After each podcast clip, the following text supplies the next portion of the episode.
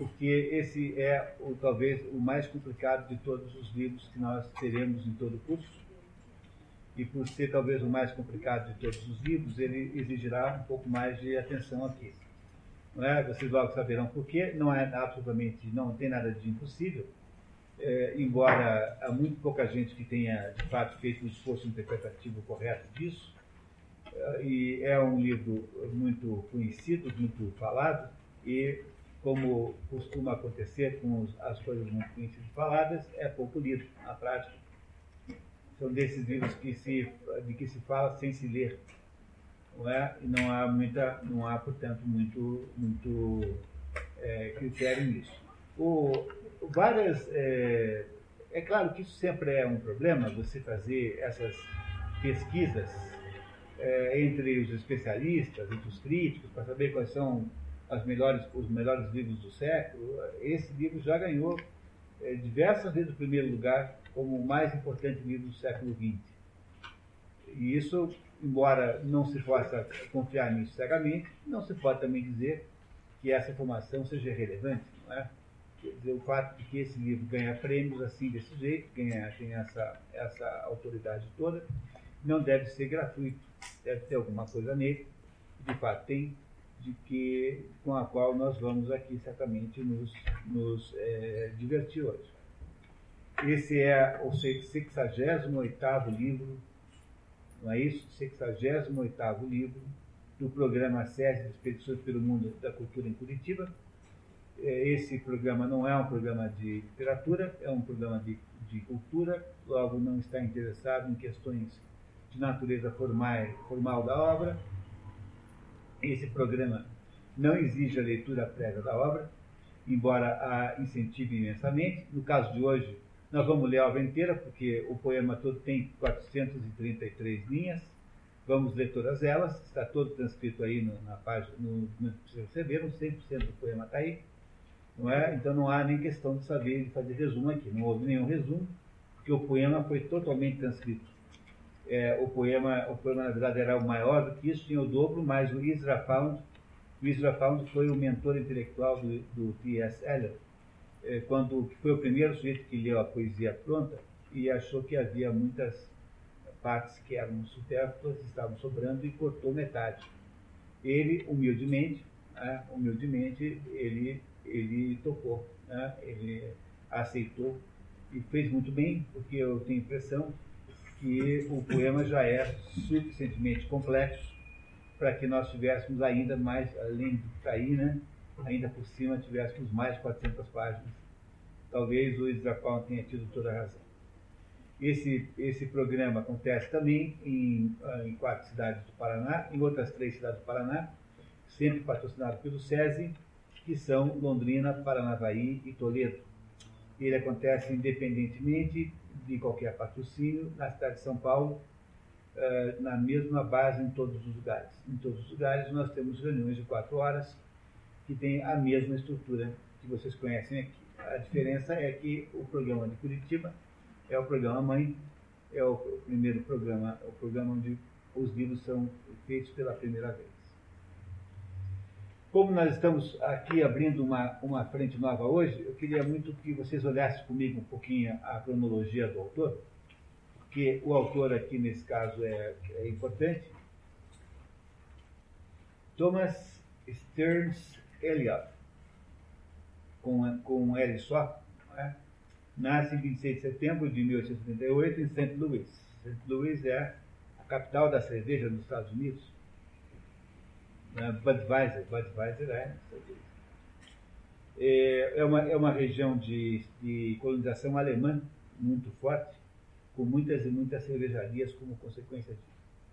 Numa família de imigrantes ingleses da Nova Inglaterra, pertencentes à Igreja Unitária e a simpatizantes de assuntos culturais. A Igreja Unitária é uma igreja protestante que é inimiga da Igreja Anglicana. A Igreja Anglicana, vocês têm, têm uma ideia, né? É a Igreja Católica que foi desmembrada de Roma.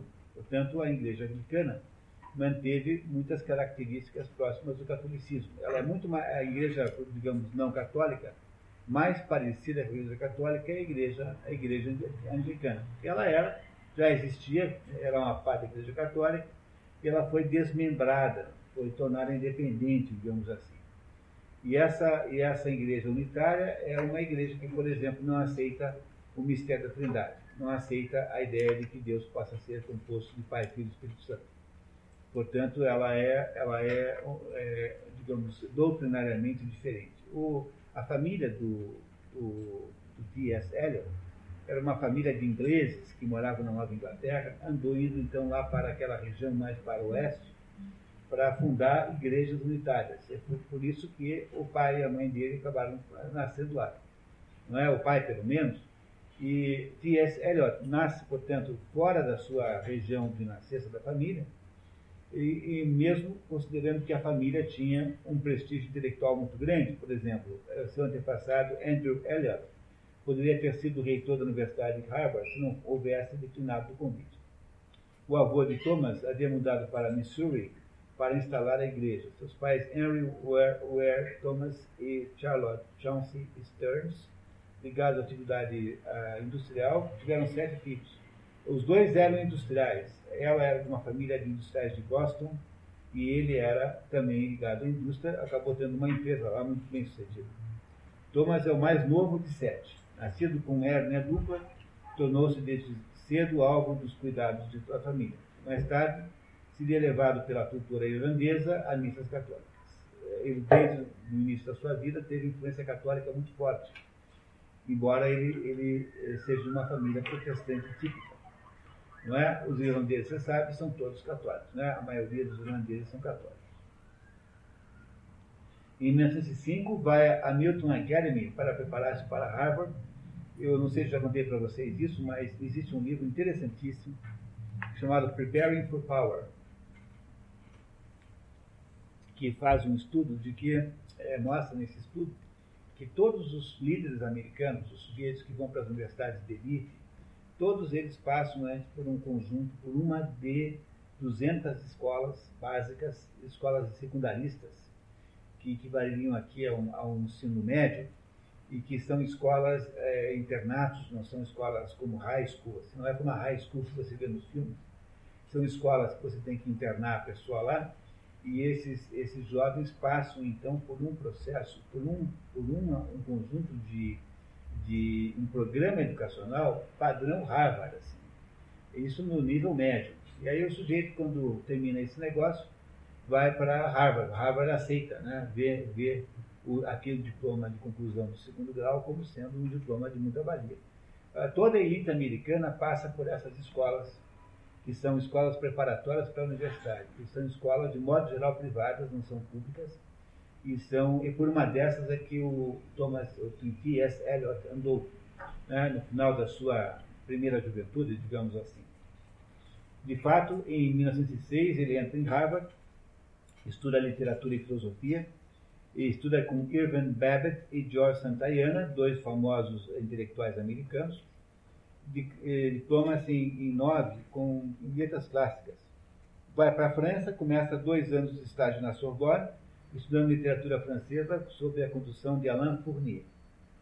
Em 1911, interessa-se por línguas orientais, faz estudos de literatura sânscrita e filologia indiana, e em 13 ocupa um cargo como assistente de um curso de filosofia em Harvard.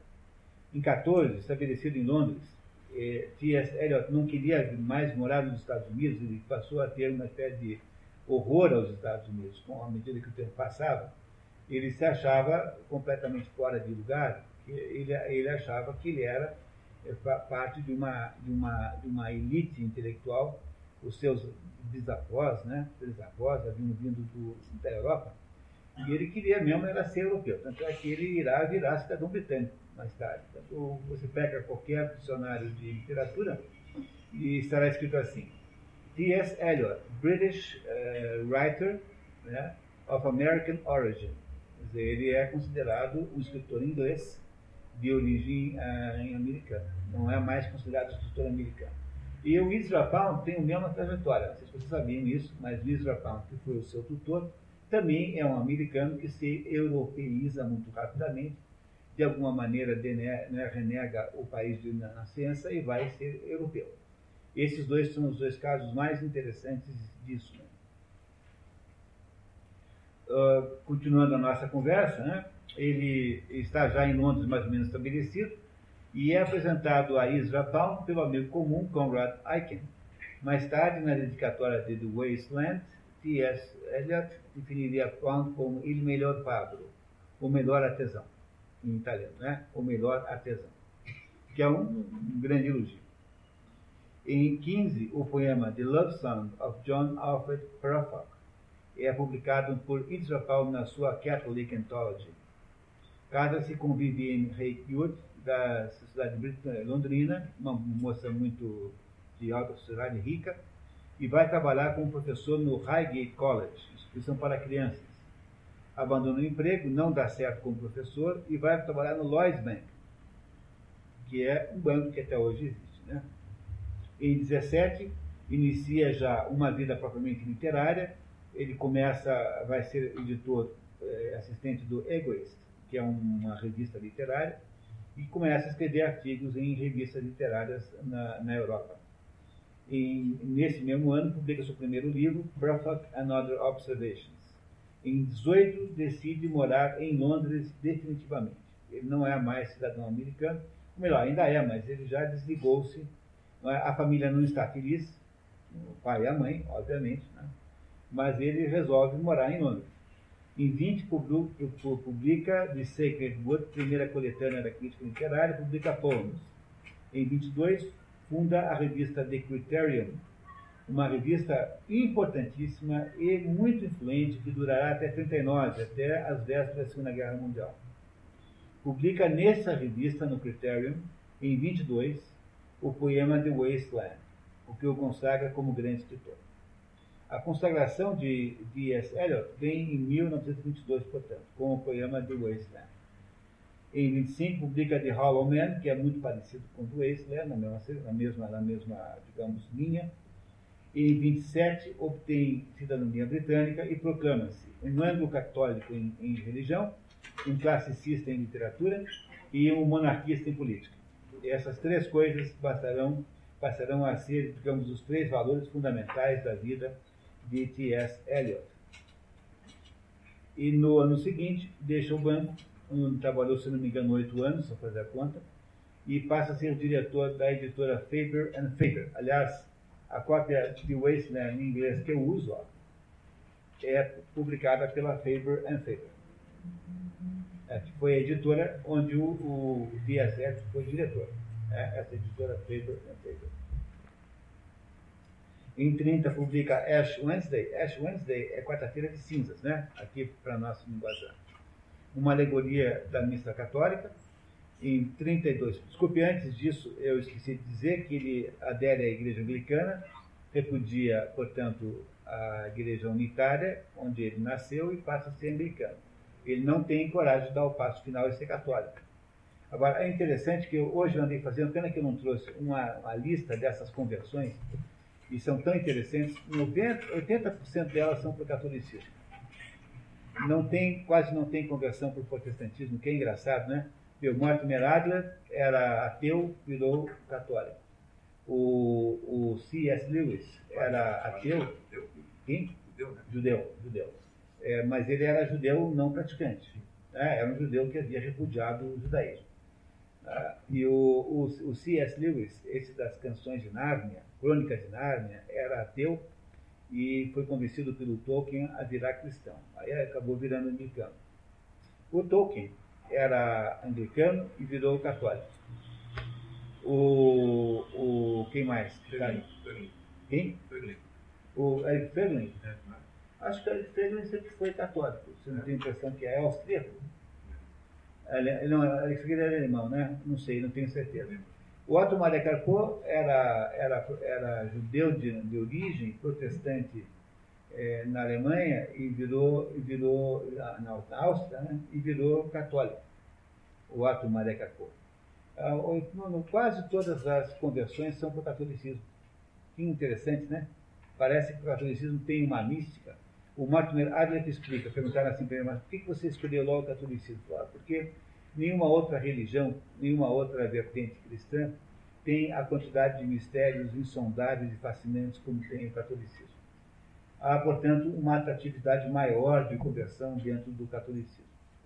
Veja, o próprio, o próprio, o próprio é, T.S. Eliot, embora não tenha transformado em católico, e a maior conversão de todas, a mais espetacular de todas, é daquele cardeal Newman, do John Newman, que era um cardeal protestante importantíssimo, importantíssimo, da igreja anglicana. A igreja anglicana sempre leva em consideração que não é bem uma igreja protestante. Ela não, é, não funciona como uma igreja calvinista, não é isso?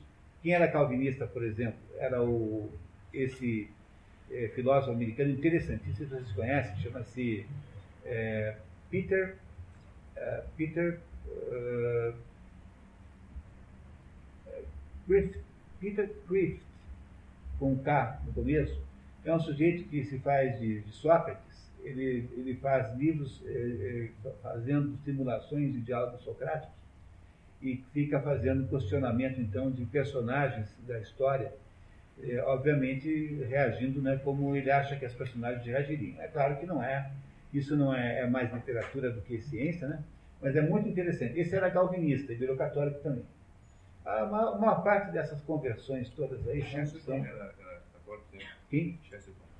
Chesterton não. Chesterton era ateu, era um sujeito, digamos assim, eh, nihilista e que virou católico. Chesterton é católico. É, não tem nenhuma dúvida. 80%, já fiz, eu fiz lá uma lista de 20, 80% virou católico. O que é uma taxa altíssima de adesão ao catolicismo. Bom, então, continuamos aqui, né? Em, 20, em 30 procura Ash Wednesday. Em 32 volta aos Estados Unidos como visita, não é mais americano, já é cidadão britânico. E faz conferências de Charles Eliot Norton, que aliás é parente dele. Em 33 publica The Use of Poetry and the Use of Criticism. Separa-se da mulher, Liliane, que tem perturbações mentais gravíssimas. Em 34 publica After Strange Gods, que é um ensaio em 35, produz uma peça maravilhosa chamada Assassinato na Catedral, que conta o assassinato de São Thomas Becket. Não sei se vocês conhecem essa história. Arcebispo de Canterbury, ocorrido lá pelo, pelo século XII, por aí, em que mandado matar pelo rei. E é um santo da Igreja Católica. Naquela época não tinha protestantismo. Né? É santo. Né? Em 39 publica, escreve a peça de Family Reunion, uma, uma peça de apologia, eh, apologética cristã. Em 43 publica Four Quarters, Four Quarters, que são poesias. Em 47 morre a ex-mulher, Viviane Hake Wood. Em 48 recebe o Prêmio Nobel de Literatura. Em 49 escreve um ensaio maravilhoso que é, aliás, está na lista dos nossos livros do ano que vem. Notes Towards the Definition of Culture é um ensaio uh, para estudar o que é o que é cultura. Eu vou até antecipar vocês um pedacinho. É? A ideia central da, do ensaio de T.S. Eliot é que toda cultura, seja qual for ela, independentemente da época, da história, do momento que for, tem matriz religiosa. São as religiões que formam as culturas. Essa é a tese central do livro. Claro que o livro é muito mais complexo que isso.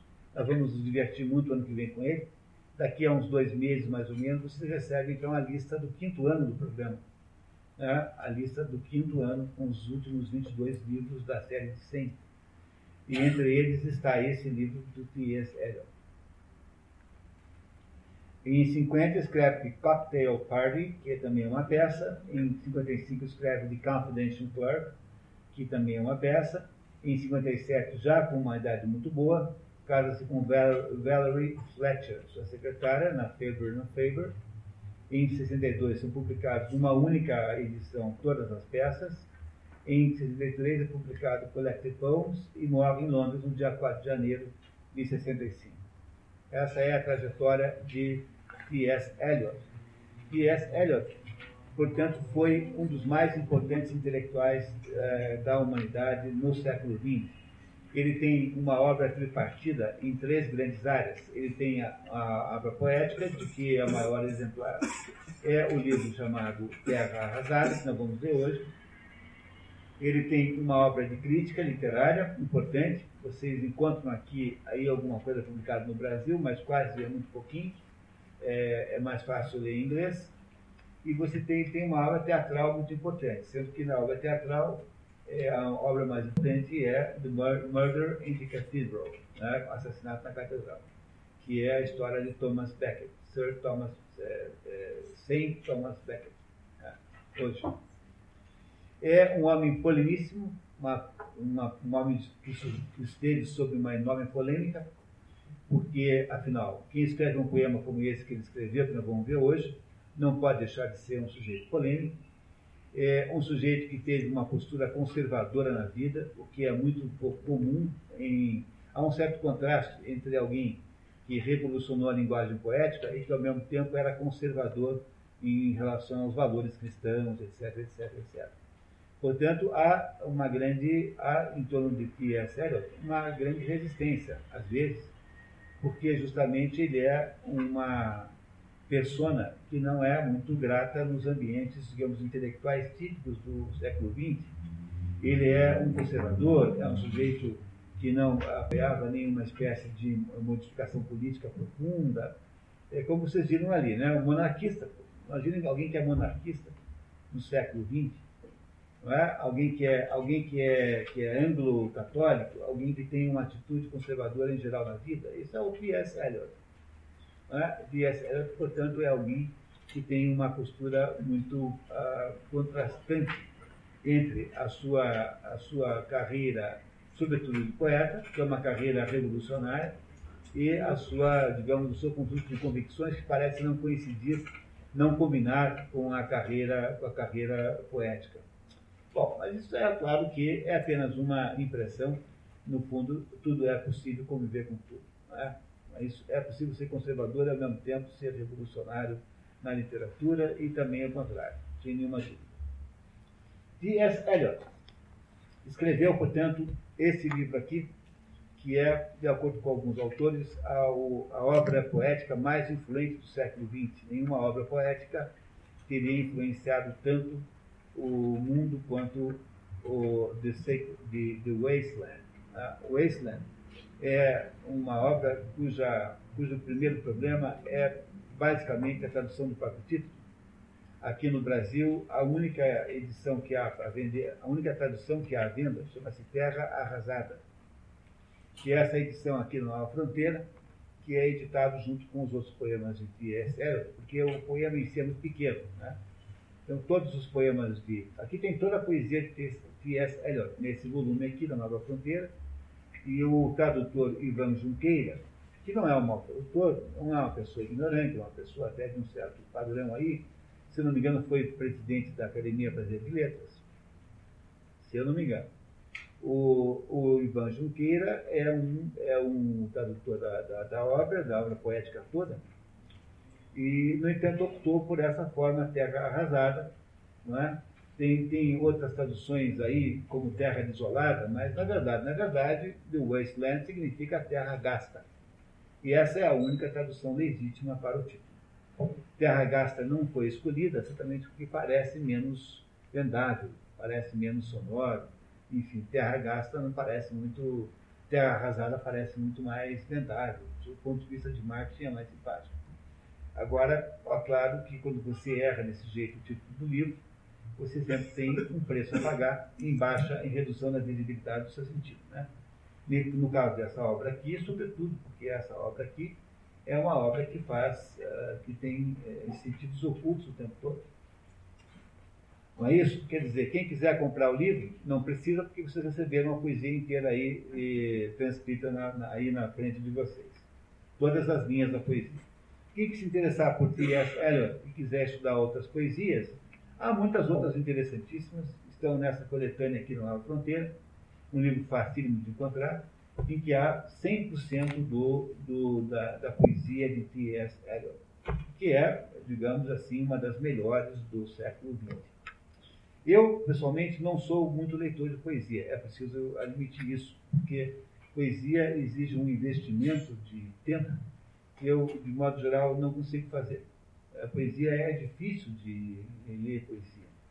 Porque o texto narrativo, quer dizer, o texto em prosa, ele é, de modo geral, mais, mais direto, né? Você está contando uma história, então é mais fácil de você entender. Poesia não, poesia exige que você compreenda aquilo pelo caminho da musicalidade, entre os truques que o Mortimer Adler ensina a se ler poesia, jamais se lê poesia em voz baixa. Primeira coisa, nunca, nunca lê poesia em voz baixa. Poesia lê-se em voz alta. Segundo lugar, você tem que ler poesia tentando, mais do que entender o que ela está significando, tentando entender o sentido que é, está implícito na sua musicalidade. Não é? De acordo com, com a poesia, ela implica num determinado.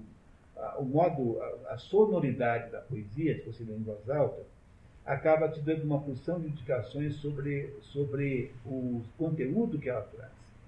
E é por isso que ler poesia é mais difícil que ler prosa. É, por causa disso, né, é que eu não sou um leitor de poesia sistemática. Essa poesia aqui tem pouca música. Ela é feita com versos livres, quer dizer, ela é feita, ela é feita é, sem rima, que é, por outro lado, uma invenção do século XX. Né? Ninguém no mundo antigo faria uma coisa dessa. No mundo antigo, todo o teatro era rimado. É? O verso livre é uma modernidade. E o, a ele é preciso dizer que vale a mesma regra que Picasso estabelecia para os sujeitos que eram é, metidos a fazer arte abstrata. É? Então, Picasso dizia assim: olha, você quer a regra, a regra fundamental em pintura é assim: é, só o mestre pode quebrar a forma.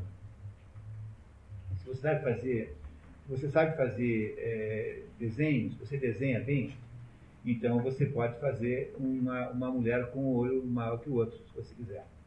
Mas primeiro tem que saber fazer a mulher com os dois olhos iguais. Então é preciso compreender isso. A, Ilani que está ali, eu desenha muito bem ela tem uma capacidade acadêmica ótima, tem uma, um domínio de desenho técnico ótimo, então ela pode fazer a distorção que ela quiser, porque ela tem, é, domina, o mestre pode quebrar a forma. Agora, o problema é o sujeito que não sabe desenhar e fica se metendo a fazer troços malucos porque não tem nenhum jeito de fazer outra coisa. Esses são, digamos assim, pessoas que merecem menor consideração. A mesma coisa com poesia.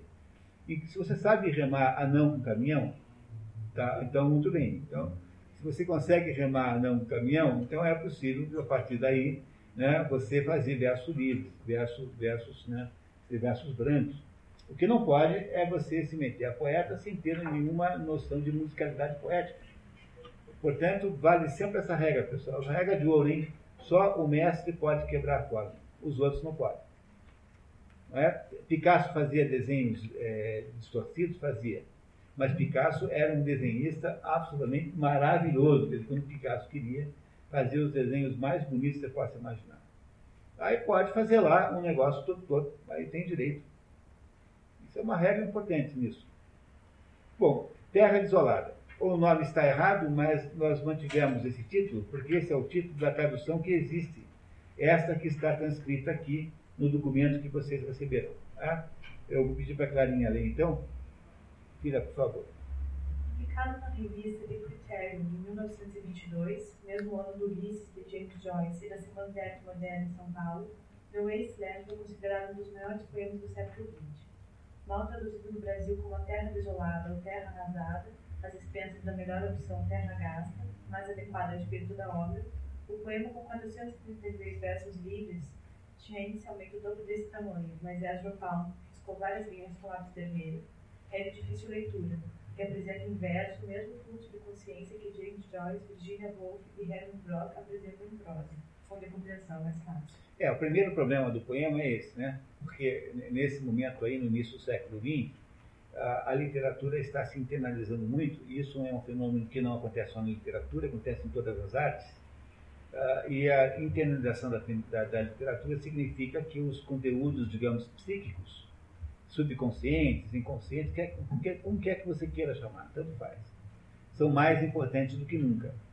Logo, começa uma determinada linha de, linha de, de literatura em que o sujeito é, tenta colocar o que a consciência dele está saindo. Há até uma escola chamada Dadaísmo, por exemplo, que leva isso ao paroxismo, criando até mesmo a ideia de que é, é preciso ter até mesmo um automatismo. Tudo que demora mais do que um segundo para pensar não deve, não deve ser posto na obra, porque já é alguma coisa intermediada pelo, pela razão, enfim, pela censura, pelo superego, enfim, o que for, tanto faz.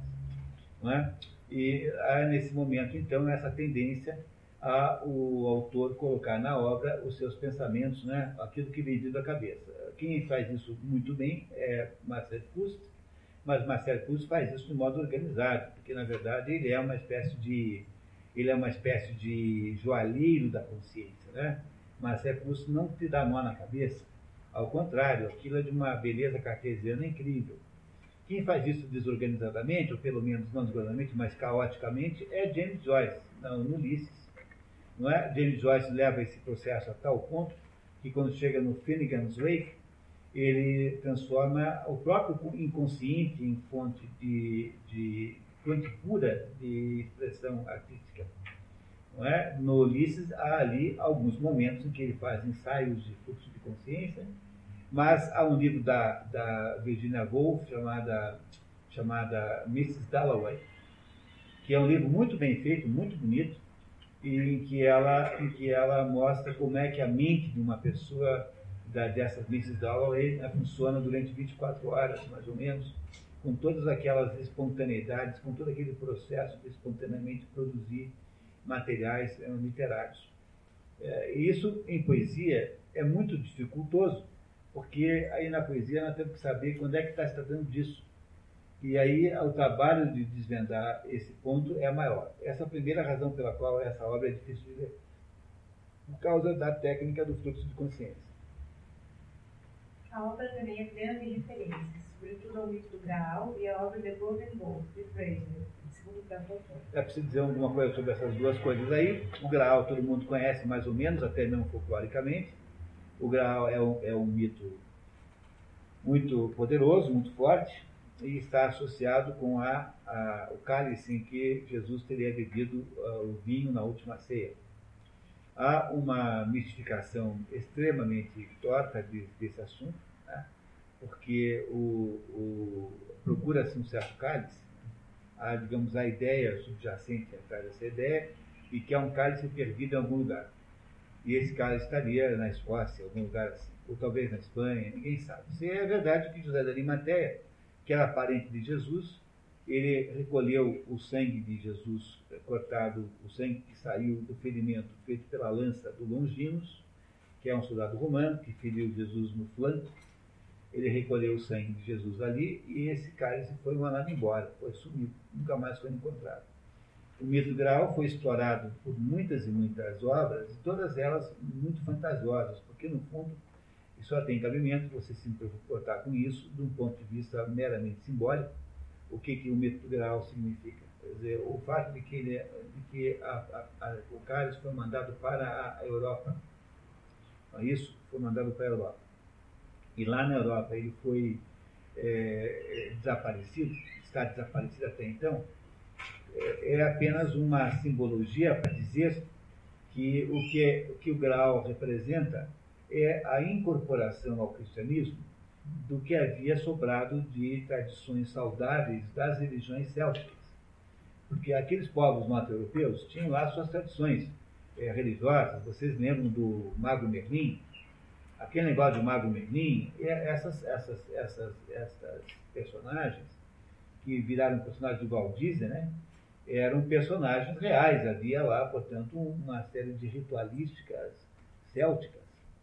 Não é? E essas ritualísticas célticas já estavam desaparecendo porque os celtas já haviam sumido como civilização. Então, havia lá um resquícios disso e esses resquícios foram incorporados ao cristianismo. Logo, o mito do Graal é apenas uma simbologia para dizer que há uma origem cristã, houve uma, uma digamos, uma revitalização cristã nas religiões norte-europeias.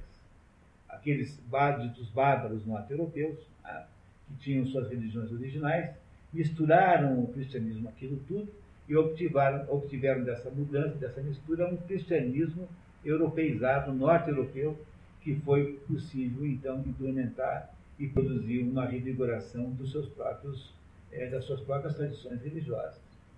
Esse mito do Graal é citado aqui várias vezes, depois a gente vai ver.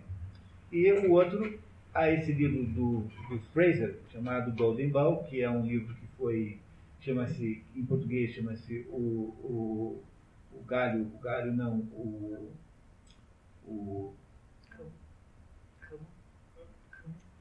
Ramo. Ramo, ramo. É isso mesmo. O Ramo de Ouro. Esse é um livro que fez muito sucesso, fez o mesmo furor. É um livro que tem mais de 100 anos. E esse livro aí me parece que acabou fracassando por várias razões, algumas boas, outras ruins. E a, e a, e a, e a, a razão principal do fracasso é que ele não deixa de ter uma abordagem evolucionista, materialista ao assunto. Ele acha que o mundo começa com gente maluca, que fica lidando com o mágico, e que depois vai se tornando cada vez mais racional, até o ponto que vira todo mundo cientista da, sei lá, do que, do, do, do, do, do ITA. E que o mundo, o cientista do ITA é que é o, o homem moderno, genial, tal, é ele que merece a consideração e que os outros não valem nada. É uma maneira de despreciar esse mundo mágico que às vezes parece ser muito mais importante que o mundo científico. Portanto, esse é o problema. E há quem diga que o, é, que o T.S. Eliot fez essa referência a, essa, a esse livro de modo irônico. Agora a gente não pode saber porque o homem é impenetrável. É um desses ingleses extremamente é, introvertidos a gente nunca sabe exatamente quando ele está sendo irônico e quando não está. Não é como o Chesterton. O Chesterton a gente sempre sabe quando faz ironia, que é o tempo todo. Não é, não é isso? Né? Que é 100% do tempo. Mas um sujeito como Aldous Huxley, por exemplo, é difícil de perceber. A gente não sabe qual é o grau de ironia que ele é capaz de fazer. E esse aqui também. Vocês verão que há alguns momentos que a gente não sabe muito bem como é, como é que ele está lidando com algum assunto. Mas o segundo problema de leitura desse livro é que ele é entremeado de referências a outros livros. E se você não tem nenhuma ideia do que são os outros livros, é muito difícil ler, porque você vai perdendo a materialidade da, da, da situação. É um livro, portanto, que às vezes parece que foi escrito para outros poetas com o mesmo grau de erudição do que ele. É um, poema erudito. É? Isso torna o livro um pouco inacessível para um leitor comum, médico, digamos assim. A conjugação de memórias, referências em profusão e simbologia disseminada tornam The Wasteland uma obra hermética, que cobrará seu preço para a simplicidade. Mas nós vamos aqui conseguir fazer alguns striptease aqui da obra hoje. Otto Maria Carpona, sua História da Literatura Ocidental, define o poema. Sátira, apocalipse, balada metafísica. É o poema mais assombroso da literatura moderna. Olha, o Otto Maria Carpona não sabe se é sátira ou se é poema metafísico. Ou seja, é, é, é, às vezes é difícil de você entender mesmo, né? Qual é o sentido geral da obra. Acrescenta que ele é um poeta hermético da maior maestria técnica do verso, que detestando o conceito romântico da poesia como efusão emocional, restaurou a poesia em nosso tempo, salvando-a da fama de arte de boêmios, lunáticos e adolescentes meio lunáticos. É, a poesia que o sujeito vem vender para você no bar perguntando, você gosta de poesia? Aquela poesia do, do, do sujeito assim meio lunático, que é poeta, e que vive de vender fotocópia da, das suas poesias, é esse, essa poesia que o T.S. Eliot combate. Não que ele tenha alguma coisa pessoal contra isso, mas ele faz uma, uma, uma, poesia extremamente adulta e profunda, que não cabe num esquema emocional e emotivo, né? digamos assim. Se a poesia desses jovens românticos é uma poesia liderada pela alma sensitiva, olhando para o esquema aristotélico, a poesia do T.S. Eliot é uma poesia liderada pela alma racional. Essa é a diferença. É uma poesia do Spoldaios, uma poesia do homem adulto, do homem maduro, né? Spoldaios em grego significa homem maduro. De acordo com os gregos, o objetivo final da vida de um ser humano é ser maduro. Quer dizer, devia ser essa a expectativa que se tem depois de uma certa quantidade de anos, que não é bom não exceder 70, 70 e poucos, tal, né?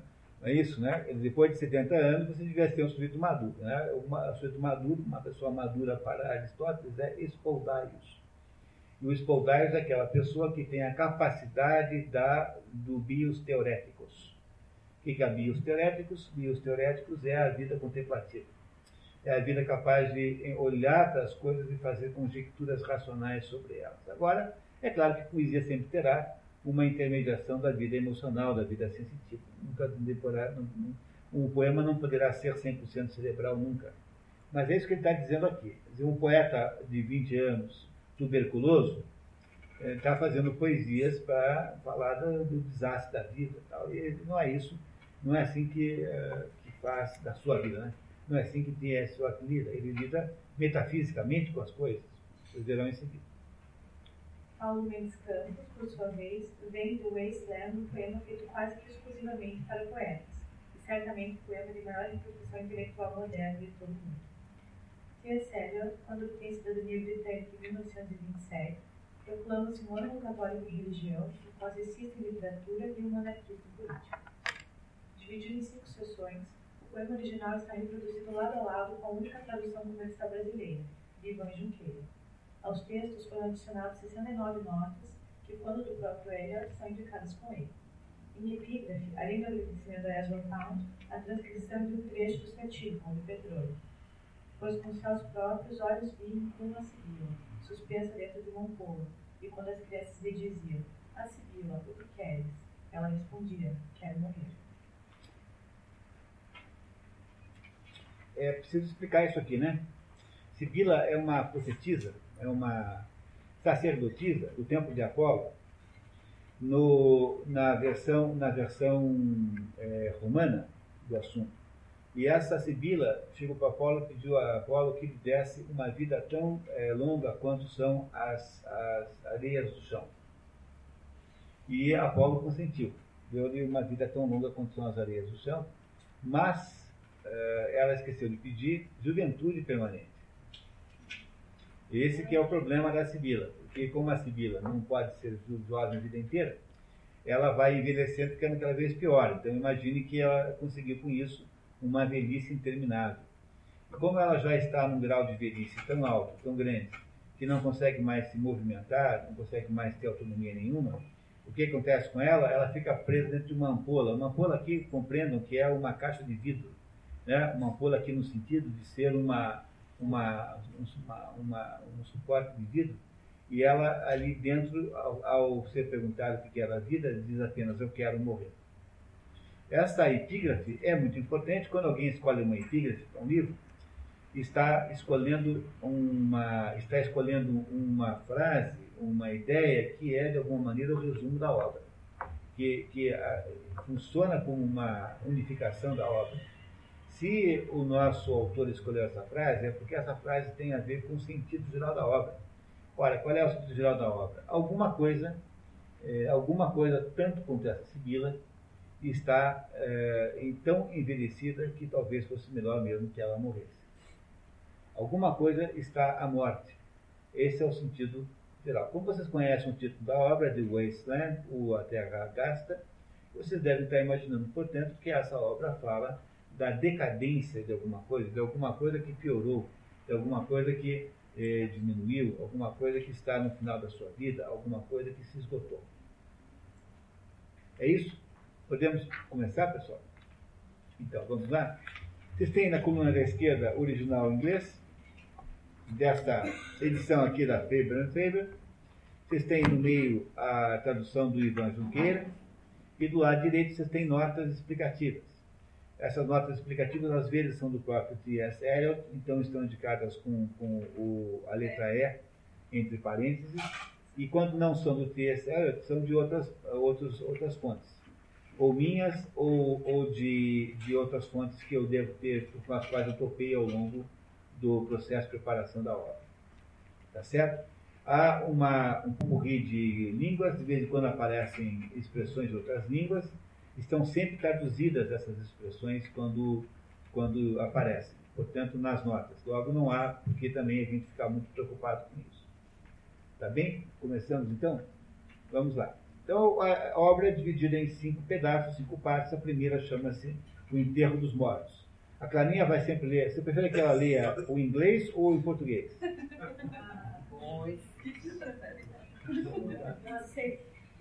Então a Clarinha vai ler sempre em português, no meio, né? E aí a gente. O problema é que essas notas aí, elas não estão identificadas exatamente em que ponto da, da linha estão, porque são notas que às vezes referem-se a duas linhas inteiras. Portanto, é preciso que vocês talvez acompanhem as notas sozinhos, né? Se a Clara talvez precisasse entender um pouco mais devagar hoje. Que tal? Vamos lá então? A primeira linha é a mais famosa do poema, tornou-se uma dessas frases que são citadas é, sistematicamente. April is the cruelest month. o abril é o mais cruel dos meses. Para quem não está uh, fazendo a conta, né? abril no hemisfério norte, que é onde esse poema foi escrito, é o início da primavera, marca a primavera. Que marca outono, lá marca a primavera. Logo, o poema começa com um enigma. Por que é que a primavera seria cruel se para lugares onde o inverno é muito rígido, imagine um lugar como a Inglaterra, onde o inverno é rígido, e não é apenas um, um inverno rígido, é um inverno que, que está, é, está procedendo uma guerra muito grave, que foi a Primeira Guerra Mundial, portanto deve ter sido muito sacrificado o inverno lá, e apesar de tudo, apesar de que o inverno é, em princípio, que, que a primavera, em princípio, é bem fazeja, né? é, é bem-vinda, é, o autor acha que abril é o mais cruel dos meses.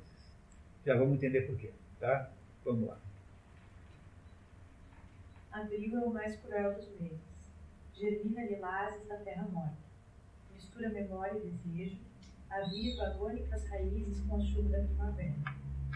Inverno nos agasalhava, envolvendo a terra em neve desertada, nutrindo com secos tubérculos o que ainda restava de vida.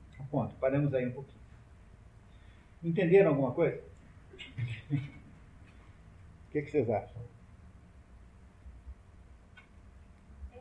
É, não é muito fácil de entender isso, viu? Em primeiro lugar, não tem que ninguém ficar com vergonha por não estar entendendo nada. Tá? Primeira coisa, tá? Então vamos deixar disso, tá? Então o fato que você pode ler cinco linhas, não tem nenhum, nenhum sentido, não tem a menor uh, anormalidade, é difícil mesmo. É? Eu já li esse poema aqui 15 vezes, não é isso? É, tem 15 vezes de adiantamento com relação a vocês. Já apresentei esta, esta interpretação em outros lugares, que não aqui. É? Portanto, não é inédito. É, não foi em expedições pelo mundo da cultura, mas em outras circunstâncias. Então, é, é, o problema de ler poesia é esse, que a gente, ao ler poesia, precisa se deixar é, mais ou menos embriagar pelo ritmo pelo, pela, pela linguagem, pelo som. Por isso que poesia é difícil traduzir, porque nem sempre essa transposição é capaz de dar o mesmo sentido, não é? Mas aqui você tem assim, né? Você tem uma, uma espécie de lamento, não é? Abril é o mais cruel dos meses, germina lilazes da terra morta, mistura memórias e desejo, memórias é passado, desejo é futuro, aviva agônicas raízes, agônicas vem de agonia, não é? Porque agonia é morte, com a chuva da primavera, o inverno nos agasalhava. No inverno nós tínhamos feito um plano de proteção pessoal, ficávamos quentinhos, envolvendo a terra em neve desmembrada. Desmembrada no original está forgetful, né? cheia, ou seja, cheia de, de, de, esquecimentos, nutrindo com secos tubérculos o que ainda restava de vida. Reparem que o sentido geral, se você for pensar apenas no sentido aparente da obra, desse trechinho aqui, é um sentido que quer dizer para você mais ou menos assim, olha, esse, esse, essa primavera é uma primavera triste por alguma razão. Ela não é uma primavera feliz por alguma razão. No inverno, nós tínhamos alguma coisa que nos restava. Porque poesia não dá para você compreender a não ser pelo sentido é, conjunto da melodia, da, é, é, a melodia da poesia que te fala o que ela é. É uma coisa de música. Os gregos diziam que poesia é música. Poesia é música. Música e poesia é a mesma coisa, não é? Portanto, aqui é uma espécie de lamento original. Essa primeira partezinha, e o, o texto todo é subdividido em pedaços menores, eu vou indicando para você quais são os pedaços. Né? Esse primeiro pedacinho aqui é uma espécie de lamento. É uma primavera que chega, mas é uma primavera que não chega com a mesma perspectiva de fertilidade e de vida que as primaveras comuns têm. Aí, como é que fica complicada a leitura? Porque agora vai acontecer o quê? Agora o autor pega e, em vez de continuar esse pensamento, o que, é que ele faz? Ele enfia aqui no, na obra uma reminiscência, uma, uma lembrança que não é sua, mas é de alguém, alguém que é do sexo feminino, que se chama provavelmente Maria, não é? E que irá ocupar os próximos 12 versos. Preparem quando a Clara ler agora, que agora há uma interrupção na história, isso é técnica de, de revolucionária de poesia de, de, de, de e essa interrupção agora é um comentário, é uma lembrança que veio de alguma parte do passado. Obviamente, né? Então reparem só, por favor. O verão nos surpreendeu, saindo do Starnberg seco no aguaceiro. Paramos junto aos pórticos e ao sol caminhamos pelas areias do Hofgarten. Tomamos café e por uma hora conversamos. Wir gar kein Russen, estamos Litauen, Deutsch. Quando éramos crianças, na casa do arquiduque, meu primo, ele convidou-me a passear por Trenó. E eu tive medo. Disse-me ele, Maria, Maria, agarra-te firme. Encosta embaixo e deslizamos. Nas montanhas, lá, onde vive piscinas. Leio muito à noite e viajo para o sul durante o inverno. Pronto, isso que está aí é um parênteses, pessoal. Entenderam? Que isso que daí não tem ligação com o primeiro pedacinho. O primeiro pedacinho está fazendo, tá, tá, tá fazendo um lamento, o, lamentando que tenha chegado a primavera. Aquela primavera não é uma primavera bem-vinda como devia ser. Aí o que acontece? Dentro dessa técnica de stream of consciousness, né, de, de, de, de é, corrente de consciência, ele aqui enfia uma observação que uma mulher faz, dizendo que ela, tá vendo ela, o verão nos surpreendeu, ou seja, nós estávamos com um aguaceiro, quando estávamos nesse lago, é, Starnberger See é um, é um lago assim pertinho de Munique, como um pouco mais longe que o Parque Barigui, digamos, em Curitiba. Paramos junto aos pórticos e ao sol caminhamos pelas aleias do Hofgarten, que é um, é um parque, uma espécie de, de parque maravilhoso que tem em Munique. Tomamos café e por uma hora conversamos. Aí aparece um negócio assim, Vingar keine Russen, stammt aus Litauen, ich Deutsch. Que significa o quê? Eu não sou russo, sou filho da Lituânia, alemão da gema. Não, porque não é ela quem está dizendo. Ah, sim, a Rússia está, enfim, tá, é verdade. Tá, é isso, tá, é verdade, a Constância tem razão. Tá, não sou russa, sou filha da Lituânia, alemã da gema. Veja, acontece que a Lituânia é muito mais russa do que a alemã. É? Portanto, aí há, um, há, uma, uma, aí há uma espécie de contradição que não se explica de modo nenhum, a não ser pelo fato de que você está com alguém. Há uma recuperação de ideias e de expressões e palavras que você viu, ouviu, falou. É, imagine uma situação meio de, de sonho e meio de acordado em que você está fazendo uma espécie de fluxo de consciência, aparecem coisas que são mais ou menos desestruturadas assim. É isso que tem aqui dentro, tá? É isso. Daí essa pessoa que está falando, que é a Maria, diz assim, quando éramos crianças, na casa do arquiduque, meu primo, ele convidou-me a passear de trenó. Eu tive medo, disse-me, disse-me, Maria, Maria, agarra-te firme. Encosta embaixo, é, encosta abaixo deslizante. Nas montanhas lá onde livre te sente leio muita noite e viajo para o sul durante o inverno. Isso que está aqui é uma cunha de lembrança que alguém faz, essa Maria. O que nós sabemos sobre ela? Não muito. Sabemos que ela é, é, é alemã, sabemos que ela nasceu na Lituânia, embora seja alemã, sabemos que ela parece ser uma pessoa é, de natureza aristocrática. Há aqui uma certa é, digamos, uma certa sugestão de que ela tem uma natureza aristocrática. Isso funcionou como com relação à primeira parte? Não funcionou exatamente junto. É uma mistura de coisas que se entremeiam. Na verdade, vocês perceberem bem, esse poema é todo construído é, fazendo flechas do passado e do presente, passado com presente, passado com presente. Esse é o sentido simbólico dessas, dessas reminiscências, é poder comparar o passado com o presente, passado com o presente. Ou seja, é uma, é uma, uma poesia que existe nesse contra-choque de dois momentos. O momento que o, o autor está vivendo, o narrador, que é um momento ruim, tanto é que ele não espera da primavera nada, e ao mesmo tempo que ele tem com relação ao passado, eh, seja ele ou seja as pessoas a quem ele se refere, tem memórias boas.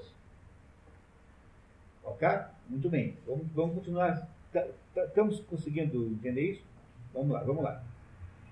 Que raízes são essas que se arraigam, que ramos se esgalham nessa imundície pedregosa? Filho do homem, não podes dizer, ou sequer estimas, porque apenas conheces um feixe de imagens fraturadas, batidas pelo sol, e as árvores mortas já não mais te abrigam, nem te consola o canto dos grilos, e nenhum rumor de água latejar na pedra seca apenas uma sombra medra sobre esta rocha escarlate. Chega até a sombra desta rocha escarlate. E vou mostrar-te algo distinto de tua sombra a caminhar atrás de ti quando amanhece, ou de tua sombra despertina ao teu encontro se levando. O que é o no punhado de pé. Muito bem. Esse pedaço todo aqui que vocês leram, tudo isso tem uma unidade. Tá? Eu sei que não parece, mas tem.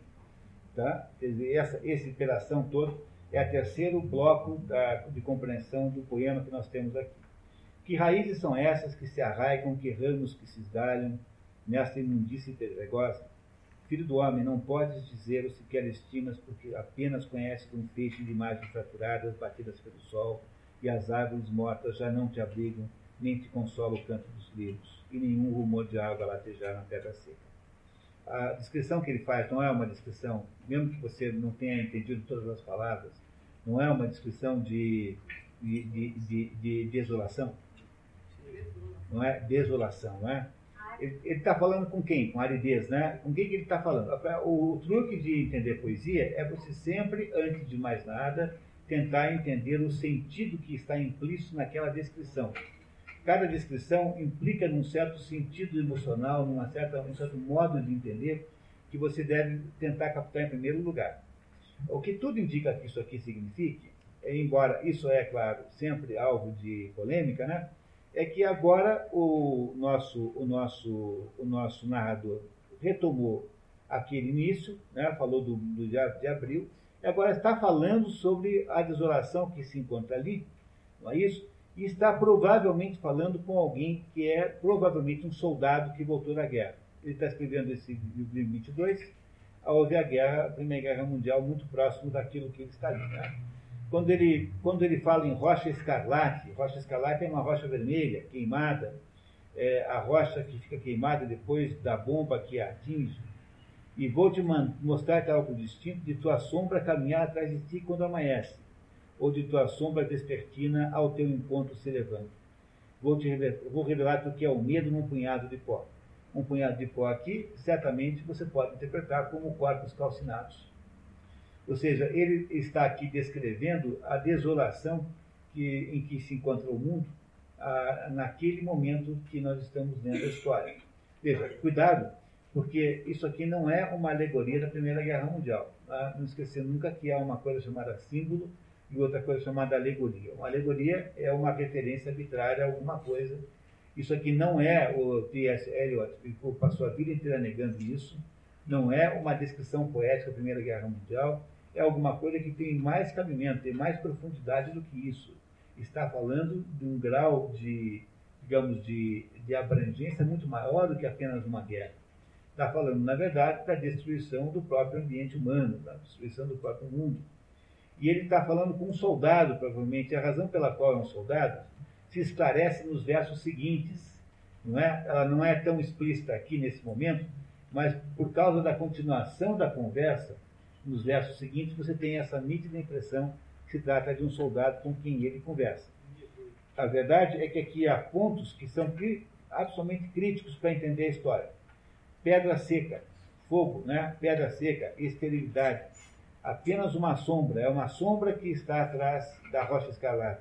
Sombra, sombra é uma ideia de morte, não é? E o medo num punhado de pó. Não é isso? Há aqui, portanto, uma espécie de espírito nessas, nesses dois parágrafos aqui, que é um espírito associado com a ideia de morte, com a ideia da desolação, com a ideia da destruição que é a continuação daquela ideia de que em abril é o mais cruel dos meses. Diga, Gabriel. Desculpe, é, aqui não pode dizer você quer estimas porque apenas conhece, conheces o feixe de imagens fraturadas batidas pelo sol. Não é aquela.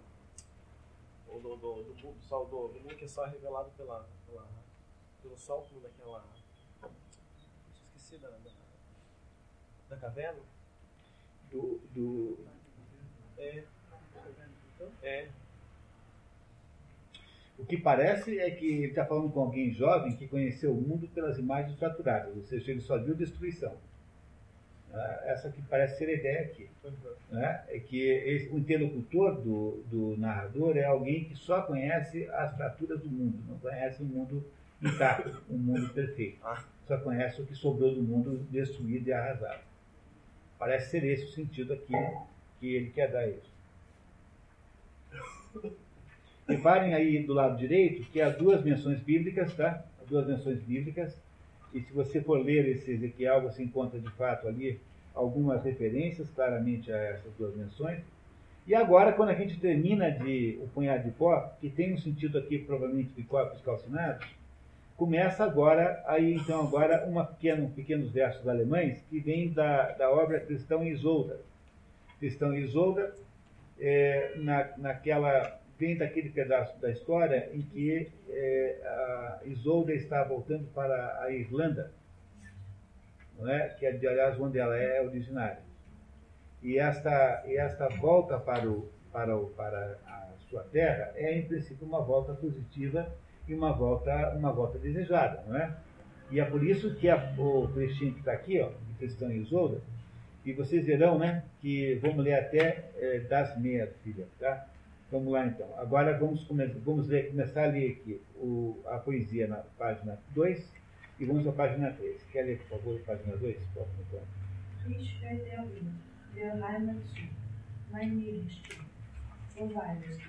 É que eu geralmente traduzi por o vento sopra fresco na direção do lar, minha criança irlandesa, onde você pode estar.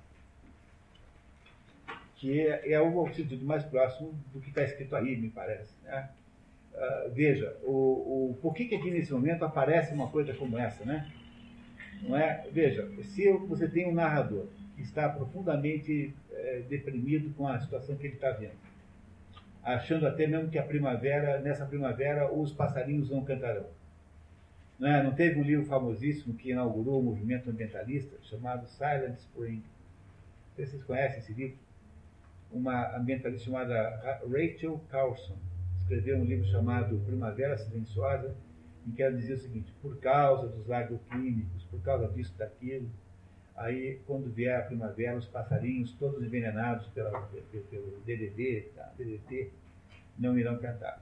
Essa ideia, essa ideia de primavera silenciosa, é, né, que foi produzida por essa mulher, inaugurou o movimento ambientalista com esse livro. Vocês não lembram, vocês eram muito crianças, mas na década de 70 esse livro fez um furor. Né? Todo mundo lia esse livro né, ferozmente. A Primavera Silenciosa. Foi esse livro que gerou a proibição do DDT e, como consequência, gerou a produção de milhões de mortes de malária, porque o único negócio que conseguia controlar a malária era o DDT. E aí, então, como as pessoas não fazem a relação uh, custo-benefício das coisas, descobriram depois que a, a, a, inexistência do DDT matou milhões de pessoas de malária. Bom, mas isso não vem ao caso. O que vem ao caso é que você tem aqui um narrador reclamando do mundo, reclamando do quadro que ele vê. E aí, esse, vocês lembram né, que, esse, que esse livro, que essa história, é todo o tempo intermeada com fluxo de consciência. Então, o que acontece com esse narrador? De repente, ele faz o quê? De repente, ele tem a vontade de voltar para a sua própria terra, para algum lugar de onde ele veio, e que não era assim. Quer dizer, ele tem a vontade de voltar para uma origem, para uma fonte, que não está uh, destruída e arrasada como a fonte em que ele está vivendo naquele momento. Não é isso? Essa é a razão pela qual ele incorpora aqui o mito de Cristão Isolda. Mesmo porque o, o mito de Cristão Isolda, como o Wagner o trabalhou, não só esse, mas como todas as outras óperas de Wagner, é o que? É uma, um mito de recuperação da germanidade. E, é, vocês, vocês, compreendem bem o que, que Wagner fez? Aliás, eu, eu sempre digo isso, tá?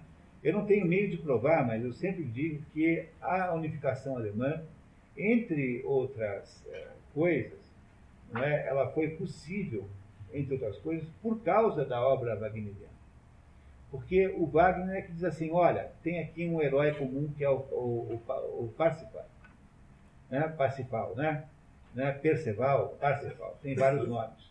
Esse sujeito aqui é um herói, esse sujeito aqui era um, um um, um germânico que produziu uma, um conjunto enorme de feitos heróicos. Aí ele cria aquela tetralogia chamada Anel dos Nibelungos, contando então a história de como é que os, o, o, digamos, os deuses é, alemães foram deu, nórdicos, né? nórdicos, na verdade, foram mais ou menos se moldando aquela sociedade. O que Wagner queria fazer era recuperar a ideia da germanidade, e fez isso como? recuperando a, as lendas, recuperando a mitologia nórdica, que é a mitologia de Wagner, é, basicamente. Só que o Wagner, implicitamente, cristianizou a mitologia nórdica. Se você vai olhar uma por uma, tudo isso tem mais ou menos uma, uma certa, uma espécie de, de influência cristã, que é justamente a ideia do grau. O que é o grau? O grau é a cristianização da mitologia nórdica. Quando o J.R.R. Tolkien escreve O Senhor dos Anéis, ele usa como base mitológica a mitologia nórdica. Não foi ele que inventou aquilo tudo. Aquelas personagens todas lá, aquelas ideias todas mitológicas já existiam de alguma maneira. O que, que faz o J.R.R. Tolkien? Transforma tudo aquilo em cristianismo subentendido em última análise. Portanto, a ideia do mito de Graal é essa básica. O Júlio, Júlio Zevola tem um livro chamado, uh, uh, o, chamado o, como é que é em português? Uh, uh, Zevola, o livro é, trouxe aqui, o mito do Graal, se eu não me engano. E esse livro do Júlio Zevola é para basicamente demonstrar isso. Que isso que se chama de Graal é apenas o, o processo civilizatório de junção do cristianismo com as civilizações, ou seja, com as culturas nórdicas alemãs, né? alemãs, suecas, enfim, uh, inglesas, uh, uh, anglo-saxônicas em geral. E isso que está acontecendo aqui é a mesma coisa. Wagner, quando precisa então recuperar a ideia de que há uma germanidade que tem que ser unificada, ele faz o quê? Ele unifica os corações germânicos a partir de, uma, de um imaginário comum, cria, portanto, um mito fundador. Wagner criou um mito fundador germânico para poder unificar os germânicos. Tanto é que a unificação alemã, de fato, acontece mais ou menos aí simultânea à própria existência de Wagner, né? eles são mais ou menos contemporâneos. Não é isso? Wagner é uma personagem do final do século XIX. A Alemanha foi unificada em 1876, por aí, 71, por aí, nessa época. Tem vários passos, né? Teve a, a, a União Aduaneira, depois teve uma porção de outras coisas. A Alemanha, tal como tal, tem pouco mais de 100 anos. A Alemanha moderna, que nós conhecemos como tal, tem 100 anos só. Antes, a Alemanha moderna, era, a Alemanha era uma federação de estados independentes. É isso? Portanto, o que Wagner faz é recuperar uma certa ideia de origem, e, e essa recuperação da ideia de origem só é viável se ela não for pagã. Por que, que não deu certo aqui com o nosso movimento indigenista? Porque aqui no Brasil tentou essa mesma coisa, né? José de Alencar, o, esse compositor que fez aí o Guarani, que é o Carlos Gomes. Mas aqui também se achava que tinha que ter uma espécie de identidade nacional heróica para poder formatar o Brasil. Aí inventaram o mito do índio heróico brasileiro, que é o José de Alencar, é o Gonçalves Dias, é o, é o, é o, é o Carlos Gomes.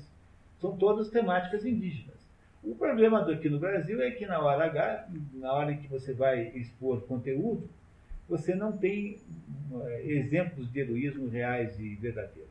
Você tem uma, uma, um grupo de gente muito precária, um grupo de gente que não conseguiu produzir nada relevante, não tem um único é, acontecimento heróico que, nós, que a história tenha registrado como tal. Não é? Você tem lá um índio, o outro ficou meio folclórico, como o cacique. Ah, esse aqui em Curitiba, como é que é o nome? Esse que indicou o lugar onde fazia a cidade. Tindiquera, né? Tindiquera. Mas é um pouquinho, né? É muito pouquinho para você criar um mito heróico em torno do índio brasileiro. Não, não deu para fazer. Não deu para fazer, mas os outros todos fizeram isso. Veja, a Espanha inventou o Fidel Campeador, não é isso? A, a França inventou a Roland, o Cavaleiro Roland, que, cujas histórias são absolutamente exageradas e, e completamente exorbitantes, é, não é? Quer dizer, o Roland não é aquilo tudo, não mas criou-se então uma mentira enorme em torno daquilo, que era para gerar um herói francês, para unificar a França, e a Alemanha foi inventar depois o Percival, ou Siegfried. O Percival é um cavaleiro, é lá uma, um sujeito da corte do rei Arthur, mas o, o Wagner o transforma em herói germânico. Tanto há que há uma, uma ópera de Wagner chamada assim. Era preciso ter um referencial, portanto, era preciso criar um mito fundador para que esses países pudessem, essas sociedades pudessem se organizar. E é isso que o autor aqui está fazendo. Ele está procurando, já que as coisas são muito ruins no momento em que ele está narrando, já que aquele, aquele mundo está desolado, o que, que ele quer fazer? Ele quer recuperar as origens, quer voltar e ir lá para trás. É por isso que essa reminiscência aqui, porque é mais uma reminiscência do que outra coisa, é uma reminiscência voltada para, para, digamos assim, a lembrança de coisas boas do passado, quando havia ainda, eh, de um certo modo, ainda a preservação de alguma coisa que se, se achava boa. Né? e não aquele desastre que ele está vendo ali naquele momento. Vai ficar claro agora na segunda parte desse, dessa citação. Um ano faz agora os primeiros jacintos em chamar Jacinto. Essa que está falando isso é a Maria, provavelmente, né? A Maria. Não é? Não é ele, não é o narrador. Tá? Agora entra o narrador. Tá? Na verdade, não entra o narrador, agora entra, na verdade, o ponto de vista do soldado. Quem vai falar agora é o soldado. Tá? E é preciso vocês compreenderem que fazer essa separação é fundamental para entender a história, porque assim como está, junto é tudo meio difícil. Tá? Vamos ver. Mas ao voltarmos tarde do jardim dos jacintos, teus braços cheios de jacintos e teus cabelos úmidos, não pude falar, meus olhos se nevoaram. Eu não sabia se vivo ou morto estava. E tudo ignorava e perplexo ante o coração da luz, do silêncio. Edo Léo das Melas deserto e vazio é o mar. É uma frase, é uma linha de Tristão e. É? Então aqui você tem o quê? Você tem uma saudade do momento em que você tinha a esperança de, de do amor, por exemplo, né? É, aqui, essa conversa aqui é justamente uma conversa entre o soldado e uma moça qualquer, não é a Maria, não, tá? É um soldado e uma moça qualquer que aqui ele deu um jacinto de presente. Essas duas pessoas aqui, portanto, estão estão falando de reminiscências boas. Isso que, é, que era bom está completamente destruído no momento em que ele está nos mostrando, no momento em que abril chegou. É? É, portanto, toda a estrutura dramática do poema é uma estrutura de, de, de contraponto entre um passado bom e um futuro ruim. Passado bom e um futuro ruim. Madame Sossostris, célebre evidente, contraiu o curar no esfiado Ainda assim, é conhecida como a mulher mais sábia da Europa, com seu preto do baralho. Esta aqui, disse ela, é tua carta, a do marinheiro Felipe afogado. Essas são as pérolas que foram seus olhos. Olha. Um minuto só. Quem está falando aqui é agora, é a Madame Sossostris. É, primeiro é o narrador, né? Depois, quem falar é a Madame Sossostris. Mas qual é o assunto aqui? Ele mudou de novo. Do que, que ele está falando aqui? Ele está falando do seguinte: nesse clima de, de, de morte e de destruição que está se vendo aí, a, a, as mulheres estão esperando os maridos voltarem da guerra. Os namorados, os noivos, enfim, o que for. Não é? E essa Madame Sossostriz aqui é, portanto, uma vidente que é consultada e que diz para a mulher consulente o que, é que, deu, que o fim deu seu marido, seu namorado, seu irmão, enfim, o que for. É isso. Essa expressão aqui, essas são as pérolas que foram seus olhos, isso vem do, da tempestade do Shakespeare. Está lá naquela, naquele, naquele, naquela descrição da pretensa morte do filho do, do rei de, de Nápoles, não é? que, que, teria, que teria morrido, e está lá isso assim desse jeito. É? Então veja, a Madame Sossostris está tentando contar para quem está, que está consultando, que provavelmente é uma outra mulher, o que é que se deve esperar daquela situação de volta dos maridos então você podia talvez começar ali de novo, filha, para a gente não perder esse gancho. Suas feliz, cérebro evidente, contraiu incurado resfriado. Ainda assim, é conhecida como a mulher mais sábia da Europa, direito do baralho. Esta aqui, disse ela, é sua carta, a do marinheiro Fenício afogado. Estas são as pérolas que foram seus olhos. Olha, eis aqui dona, a Madonna dos Rochedos, a senhora das situações. Aqui está o homem dos três bastões, e aqui a roda da fortuna, e aqui se vê o mercador Zarolho. E esta carta, que em branco vês, é algo que ele às costas leva, mas que a mim proibiram-me viver. Não acho enforcado, receio a morte por água. Vejo multidões que em círculos perambulam. Obrigado. Se encontrares, querido, a senhora Equitone, diz que eu mesma me entrego o horóscopo. Todo cuidado é pouco é, aqui é um erro de tradução enorme, né? Reparem no original que diz assim: Thank you. If, if you see dear Mrs. Equitone, se você encontrar a querida Equitone, diga-lhe que eu mando o horóscopo. E o tradutor aqui errou feio aqui, traduzindo desse jeito, querido, no meio, não tem homem nenhum nessa história, é, é querida. A tradução certa é, se encontrares a querida senhora Quitone. Entenderam, pessoal? É só olhar no original para ver que foi uma tradução, aqui houve um erro, tradução grosseira, né? Não é isso? Se encontrares a querida senhora Quitone. Então, olha como há coisas interessantes nesse trechinho aqui. A vidente, que é essa sossostriz aí, está dizendo para alguém que está confundindo, uh, alguém que está, está tirando tarô. As, as, as, personagens que saem aí, as cartas que saem, não são do tarô. Por que, que não são do tarô? Com exceção ali, diz ali, né? É, do Mercador Zarolho, do Homem dos Três Bastões e da Roda da Fortuna. O resto não é do tarô. Porque, no fundo, tem um pouquinho de ironia do T.S. Eliot nesse negócio, está fazendo um pouquinho de gozação, não é? Aí diz assim, aqui se vê o mercador Zarolho, e esse, e esse sujeito não é do tarô, e esta carta, aqui em branco vês, é algo que ele leva, as, as costas leva, mas que para mim proibiram-me de ver. Não acho um enforcado, receia a morte pela água. Para a mulher ter receio pela morte pela água Vejo multidões que em círculo perambulam. Talvez a mais importante frase de toda a história. O que ela vê é multidões que em círculo perambulam. Quem está perambulando em círculo está indo para algum lugar? Não, está justamente não indo para nenhum lugar. Portanto, esta vidente, que é consultada por alguém, provavelmente pela mesma mulher, cujas reminiscências estão um pouquinho acima, que fala dos Jacintos, esta vidente está dizendo que está vendo para frente mais desolação, mais falta de sentido, mais morte, mais nada. Ela não vê nenhuma perspectiva de melhoria. Nesses tempos, diz ela assim, nesses dias, todo cuidado é pouco. Eu mesmo entrego o horóscopo. Muito bem. Agora a situação muda para o narrador que retoma o controle da, do livro.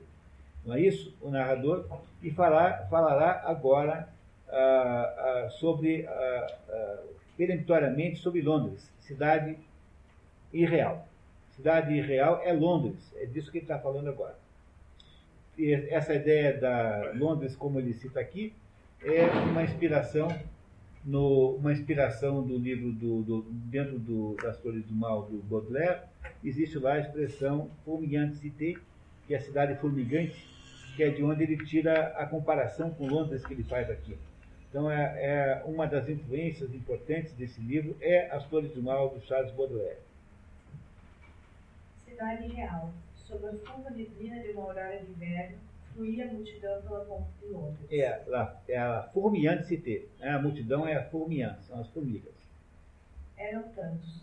Jamais pensei que a morte a tantos destruíra. Olha só, eram tantos, jamais pensei que a tantos a morte destruíra. Eles voltam como o quê? Fantasmas, mortos-vivos, zumbis, eles não voltam como pessoas reais.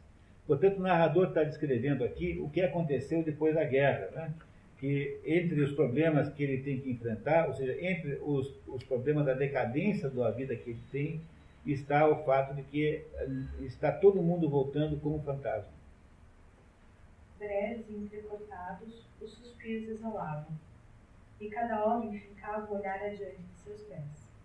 Galgava a colina e percorria King William Street até onde St. Mary Roosevelt marcava as horas, com um dobre surdo ao fim da noite badalada. Reparem que fincar o olhar diante de seus pés é olhar para o chão, né? Todos olhavam para o chão. Vi alguém que conhecia e o fiz parar aos gritos. Stetson, tu que estivesse comigo nas galeras de Miller, então, as galeras de Mille, o Mille foi uma batalha que aconteceu no ano 260 a.C. Tá? Essa batalha de Mille aconteceu entre romanos e cartaginenses no ano 260 a.C. Então, esse narrador aqui está chamando, dizendo que encontrou um conhecido ali naquele grupo de soldados e está chamando, chama-se Stetson, e está dizendo para ele que, lembrando que eles foram colegas lá no tempo de Cartago. Depois a gente entende por quê. O cadáver que plantaste no passado em teu jardim já começou a brotar? Dará flores este ano? Qual foi a imprevista geada que o perturbou em seu leito? Conserva o cão à distância, e se amigo do homem, ou ele virá com suas unhas outra vez desenterrado. Tu, hypocrite lecteur, mon semblable, mon frère. É, na verdade, o tradutor traduziu tu, né? Que traduziu you. Então é aquele tia é tu, na verdade. Ah, no começo da Flores do Mal, Baudelaire diz assim, diz, chama, diz isso para o leitor. Hipocrite lecteur, leitor hipócrita, mon semblable, meu, meu, meu igual, né? meu, meu semelhante, né? mon frère, meu irmão. Reparem que o que, que acontece aí no, no finalzinho dessa primeira parte, né? O nosso narrador começa dizendo que o mundo que começou abril, mas o abril que devia ser um abril de radiante, de esperança de vida, de fertilização, é ao contrário, um abril que inicia a morte. É um abril que não tem nenhuma esperança. Ele, no entanto, não para de se lembrar de coisas velhas.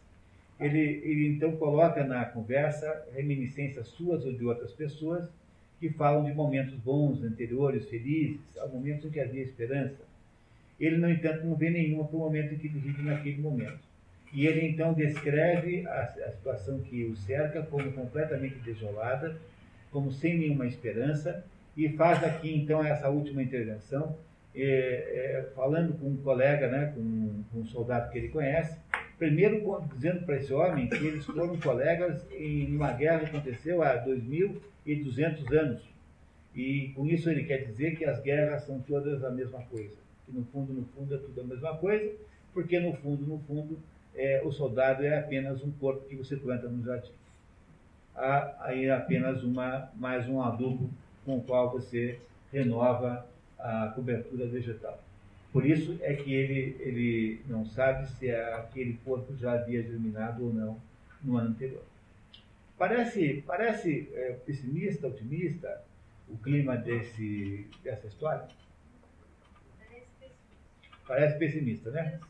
Não é, não é, um, não é um clima é, dramático e trágico? O Baudelaire já É, o Baudelaire. Diz o, diz o, o, o Roger Scruton, que tem um trabalhinho bem bom sobre esse livro aqui, é, não é um trabalhinho, é um, tem comentários muito bons, diz que o, o T.S. Eliot é, usou como fontes básicas de influência Wagner e Baudelaire. São essas as duas grandes fontes de influência, por razões muito diferentes, porque o, o Baudelaire é o sujeito que não que detesta a modernidade, tem horror à modernidade. Tanto é que quando o Wagner começa a produzir aquelas óperas, que hoje a gente não acha nada estranho, mas para a época eram óperas extremamente diferentes, modernas, modernas eram, eram, eram, mas veja, cuidado, hein? eram modernas, mas não no sentido moderno que Baudelaire fosse, fosse, fosse condenar, eram óperas que tinham uma abordagem completamente diferente, porque era uma abordagem mais ou menos civilizatória, era cosmológica, ou seja, Wagner inventa, inventava inventando a germanidade. Essa condição de germânico que tem desde o sujeito que mora na Áustria, desde o sujeito que mora lá no Tirol austríaco, que mora lá na Itália, né? né, até um fulano que mora lá em Danzig, na Polônia, né, ou seja, numa sociedade já de um outro país, esta germanidade tinha que ser inventada de alguma maneira. Você tinha que unificar o suíço com o, habitante de, de, da, lá da, da, do, dos, dos sudetos. Tinha que, você tinha que harmonizar uma imensa diversidade de pessoas que, embora fossem germânicas, tinham tido uma separação e uma diversificação cultural muito grande. Como é que você faz isso? Você tem que inventar um mito comum. Foi isso que Wagner fez, inventou o mito da germanidade. E então ele cria aquelas, aquelas, todas aquelas obras lá, a maioria delas tem esse sentido, e essas obras então vão construindo uma imagem do germânico, imagem essa que os alemães todos os germânicos deveriam, é, nas quais, na qual né, os germânicos todos deveriam se reconhecer uma música vanguardista. Com uma música vanguardista. O que, que faz o Baudelaire? Todo mundo metendo pau na ópera do Wagner em Paris, e o Baudelaire escreve uma, um trabalho apoiando. Dizendo que Lohengrin, né? Lohengrin, ele viu, viu a abertura do Lohengrin. Pois é. Tá vendo? O Baudelaire concorda com aquilo, porque o Baudelaire achava que um antídoto contra a modernidade era você buscar as, as bases do sistema, buscar as fontes. E é isso que ele achava que o Wagner estava fazendo. Não é? Portanto, também aqui nesse poema, se vocês repararem bem, existe também esta contradição, essa contraposição entre o quê? Entre um sujeito que está horrorizado com o mundo que ele está vendo e ao mesmo tempo que sonha em recuperar o mundo que já não existe mais. Supondo, obviamente, que aquela mitologia toda pudesse ser recuperável, que ela tivesse existido de fato, de verdade fosse real e concreta. É por isso que parece que o Baudelaire e o Wagner são as duas influências maiores na, na estrutura dramática da poesia que nós estamos lendo aqui. Acabamos então o primeiro, a primeira parte entendendo por que, é que a primeira parte chama-se o enterro dos mortos. Porque de fato só há mortos nisso. Né? É, uma, é uma descrição de uma enorme matança, uma enorme, uh, uma enorme mortandade que aconteceu nesse mundo que até agora descrito. Ele abre a segunda parte, então, chamando-a de um jogo de xadrez. E nessa segunda parte, então, nós vamos entender outras coisas a respeito desse assunto. Chocadeira, como troncos de dio, fugia sobre o mármore, onde o espelho suspenso em pedestais de uvas lavradas, entre as quais um dourado cultivo espreitava, em outros olhos escondiam sobre as asas, duplicava as chamas que nos sete braços do candelabro ardiam, faiscando sobre a mesa um clarão, a cujo encontro subiu o resplendor de suas joias, em rica profusão dos crimes derramados. Em frascos de marfim e vidro coloridos moviam-se em surdina seus perfumes raros, sintéticos ungüentos, líquidos em pó que perturbavam, confundiam e apagavam os sentidos em fragrâncias. Instigados pelas brisas refrescantes da janela, os aromas acendiam, excitando as esguias chamas dos cílios, espargiam seus eflúvios pelo teto ornamentado, agitando os arabescos que bordavam. Desculpe, perdão, até aí. É, até aí vai, vai um bloco, até aí um bloco, do início até aí. Qual é a sensação que vocês tiveram lendo esse pedacinho agora? É boa? É. Boa, né? Está descrevendo o quê? Está descrevendo uma, uma situação de conforto, de luxo, de uma, uma situação é, de luz, de uma casa que é boa, que é organizada. Na verdade, está descrevendo aí é, é a vida da Cleópatra. Isso que ele descreveu aí é uma descrição da Cleópatra com base naquilo que está no livro Anthony and Cleopatra, de Shakespeare, que é a referência literária que ele usou para fazer esse pedaço. Está escrito aí do lado direito, se vocês repararem bem. Tá? E aí, então, ele está dizendo que a Cleópatra vivia numa cadeira, com o torno luzidio, não é isso? É, o que está aqui, mais ou menos, é uma, uma paráfrase do primeiro encontro entre o Antônio e a Cleópatra, quando ele, então, encontra a Cleópatra, e essa era a situação em que ela estava, ou seja, preparadíssima para receber o Antônio, afinal, não era qualquer um. Né? Não é, era uma espécie do homem mais poderoso do mundo, né? ou quase isso. Não é isso? Portanto, aqui você tem nesse bloco todo o quê? Você tem uma espécie de flashback. Voltamos aqui a uma reminiscência. Entenderam? Se a gente não separar, a gente não vai entender esse negócio. Nós temos que ficar fazendo essa anatomia da obra, senão a gente não entende.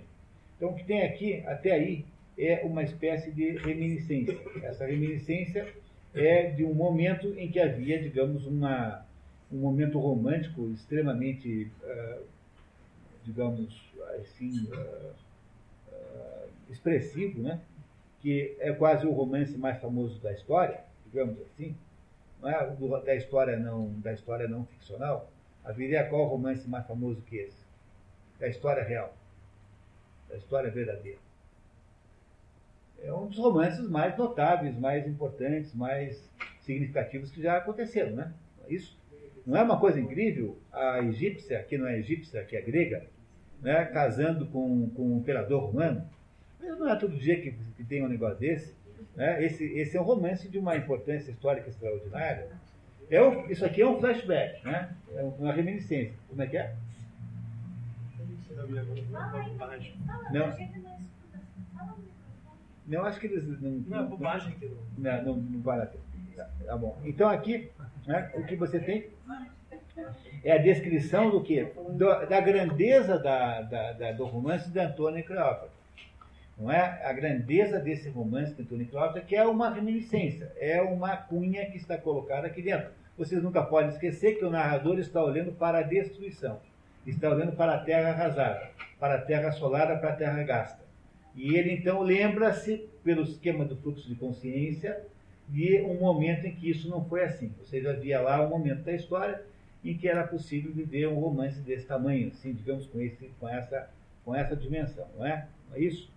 Aí, no entanto, agora vai haver um pequeno trecho que também tem que ser isolado, que vai de emoldurada até Nadava, que vai fazer a transição desse mundo fantasioso do romance para a realidade. Quer, por favor, ler? Emoldurada em pedras multicores, uma enorme carcaça submarina, de cobre revestida, latejava revérberos de verde e alaranjado, em cuja triste luz o delfim nadava. Então, esse pedacinho aí se vocês sentiram, porque veja, não precisa nem entender as palavras, se vocês prestarem atenção no sentido é, musical do que está sendo dito ali, porque poesia é assim, vocês repararão que esse pedacinho aqui funciona como um divisor de águas, como uma mudança de tom na música, e que é, isso que está descrito aqui, ou seja, havia o quê? É, emoldurado em pedras multicolores, uma enorme carcaça submarina, um peixe, um peixe é, empalhado na parede. Isso que é uma carcaça submarina. Isso não é que estava lá na casa da Cleópatra, né? mas já é uma mudança de tom. De cobre revestida, latejava revérberos de verde e alaranjado, em cuja triste luz, havia, portanto, uma triste luz, um delfim nadava. Ou seja, o que havia aí, aí há uma ideia de mobilidade, de morte, aí há agora uma, trans, uma transferência, uma transição para uma situação não tão notável como aquela do amor, é, como aquela da situação imperial em que vivia Cleópatra. A Eneida é que conta essa história. Onde que está? Lá em cima? Ah, sim, lá em cima, né? É. Não, no vendedor. Primeiro tem Anthony e Cleópatra. É, é que na, na, verdade não é a história que vem da Eneida. É alguma é um, algum, eu não sei exatamente, porque não fui procurar na na, na, na verso a verso. E daria um trabalho medonho fazer isso, né? Porque ele, ele no, nas notas do, do próprio Eliot não há menção da, do verso, tá? E aqui o problema é esse, é que você tem aqui um, você tem aqui um, alguma expressão que é tirada ipsis literis da Eneida. Aí o que vai acontecer em seguida é uma coisa incrível, uma, uma transição na mesma história, em que ele vai contar a história da Filomena. Olha, quem é a história da Filomena? Filomena era uma moça, tinha uma irmã, né? essa irmã dessa moça chamava-se, ah, meu Deus, até montei aqui no Bom, não, não sei onde é que está. Mas essa, essas duas moças aí tinham. A, a, a, irmã dessa, dessa Filomena era casada com chamado Tereu. Tereu era um, guerreiro muito importante, assim. E o Tereu se apaixona pela cunhada, pela Filomena. E a Filomena é, resiste a, ao assédio do cunhado, e até que um belo dia o cunhado a estupra. E além de estuprá-la, corta a sua língua para que ela não contasse para ninguém que tinha sido o que tinha acontecido. No entanto, a Filomena, que era esperta, ela acaba contando toda a história fazendo um bordado. Ela borda uma toalha lá, não sei o quê, contando os acontecimentos, dizendo que tinha acontecido exatamente. Quando o Tereu sabe que ela. Aí o que acontece? Aí a irmã fica furiosa, a mulher do Tereu, né? Fica furiosa e faz aquela vingança de vingança portuguesa, como a da Medeia. Ela vai, mata, eles têm um único filho, ela mata o filho e serve o filho é, no jantar para o marido, como, como uma igualia, sem que o marido soubesse. E aí o Tereu, é, quando o Tereu descobre que havia sido que o seu filho havia sido morto, né? dentro daquele esquema. Que é, veja, isso tem algumas personagens que estão assim. A Medeia é assim, né? A Medeia é uma, é uma mulher, uma feiticeira, cujos, cujos habilidades e cujos uh, feitiçarias foram capazes de salvar lá o, o Jazão. O Jazão conseguiu o velocino de ouro por causa da, da Medeia. E ela casa com ele, tem três filhos com ele. É um belo dia, então ele resolve mudar de mulher, porque ele havia lá visto uma conveniência política em casar com uma outra mulher que não é Medeia. Como a outra mulher não quer a anterior por perto, então ele é obrigado a mais ou menos é, produzir o exílio da mulher dos filhos.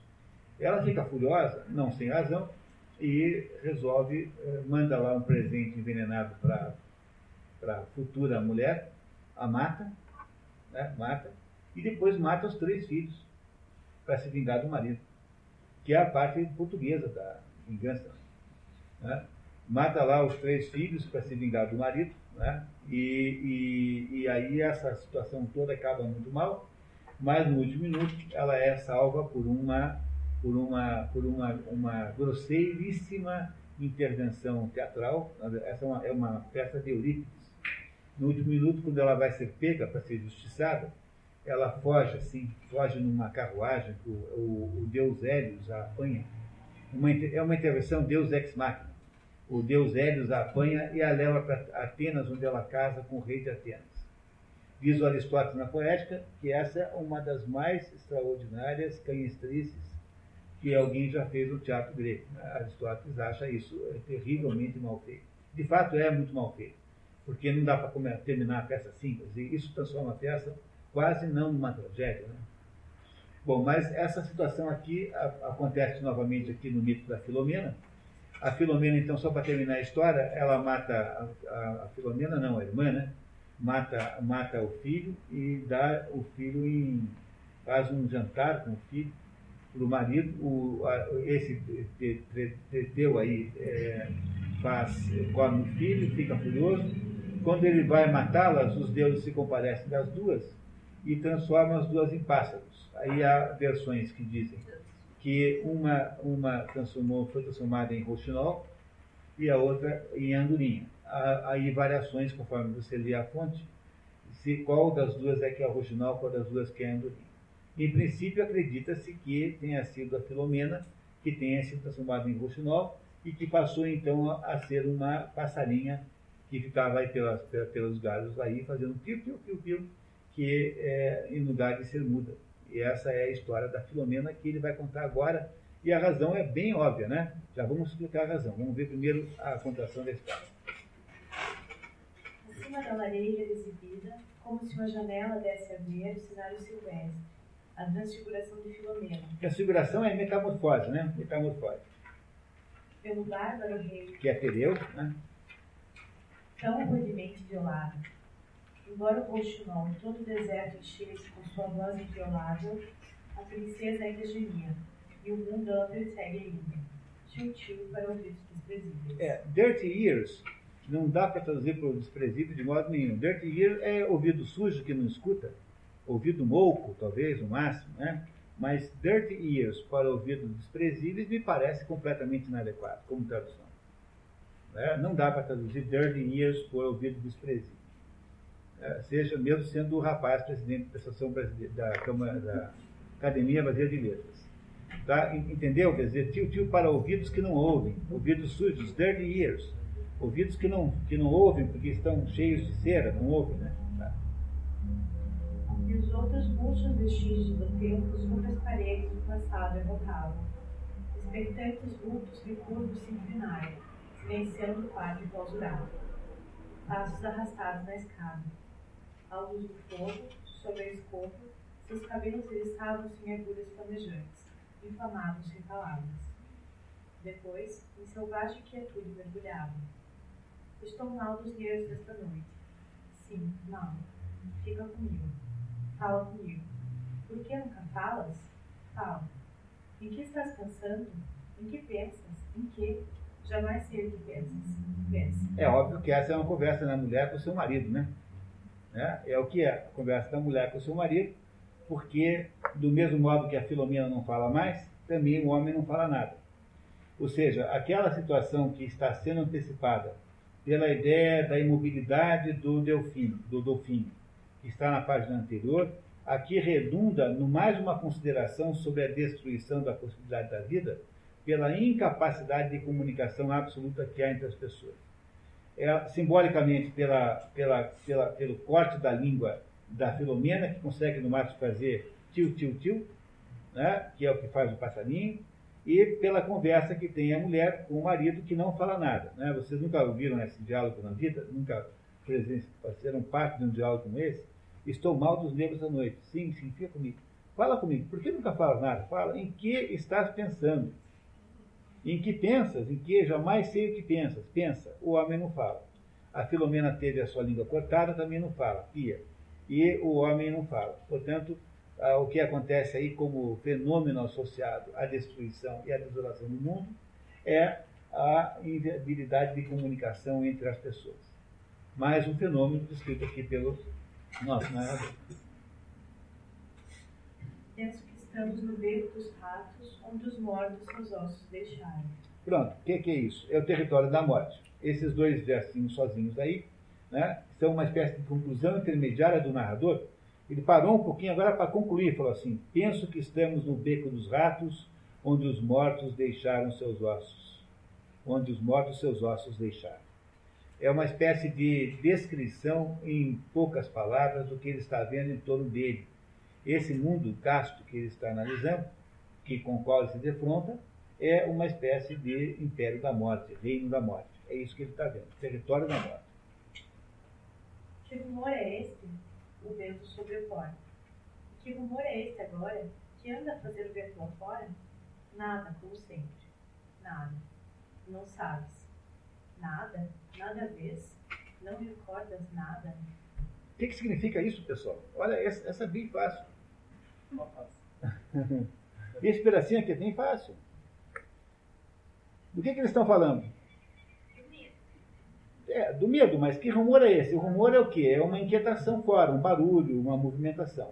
O vento sob a porta. Que rumor é esse agora? Que fé que faz o vento lá fora? Nada, como sempre. Nesse mundo arrasado em que eles vivem, nada mais acontece. Não se fala, nada mais acontece, as coisas se paralisaram e se esterilizaram.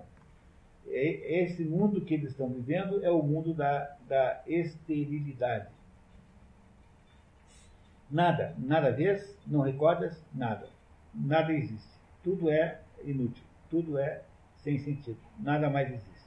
Nada mais funciona, nada mais se movimenta, exceto a morte. Recordo-me daquelas pérolas que eram seus olhos. Estás ou não estás vivo? Nada existe em tua cabeça?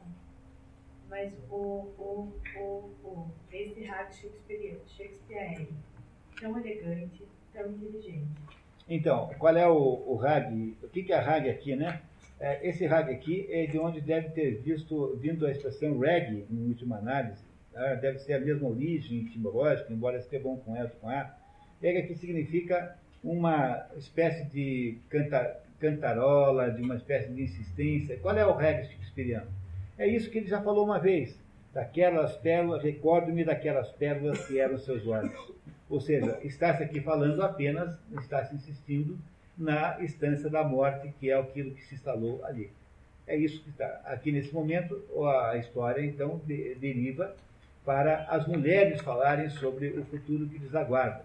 Essas mulheres que esperam que os homens voltem da guerra, ou seja, as mulheres que têm esperança, a última esperança que ficou, de poder reconstituir as suas vidas.